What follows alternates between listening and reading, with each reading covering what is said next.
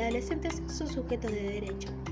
A partir de la derogación de la Ley Nacional 26.061 en la Constitución Argentina, los niños, jóvenes y adolescentes hasta los 18 años están contemplados dentro de las políticas públicas de niñez y adolescencia.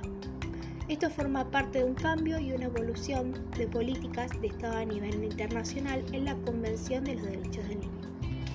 En septiembre del 2005 fue cuando se derogó la ley en Argentina a nivel nacional y provincial.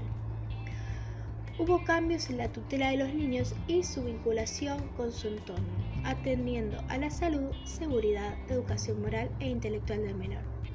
En este nuevo sistema, los niños quedan a cargo de diferentes dispositivos a través de medidas de abrigo que aseguran su cuidado y protección.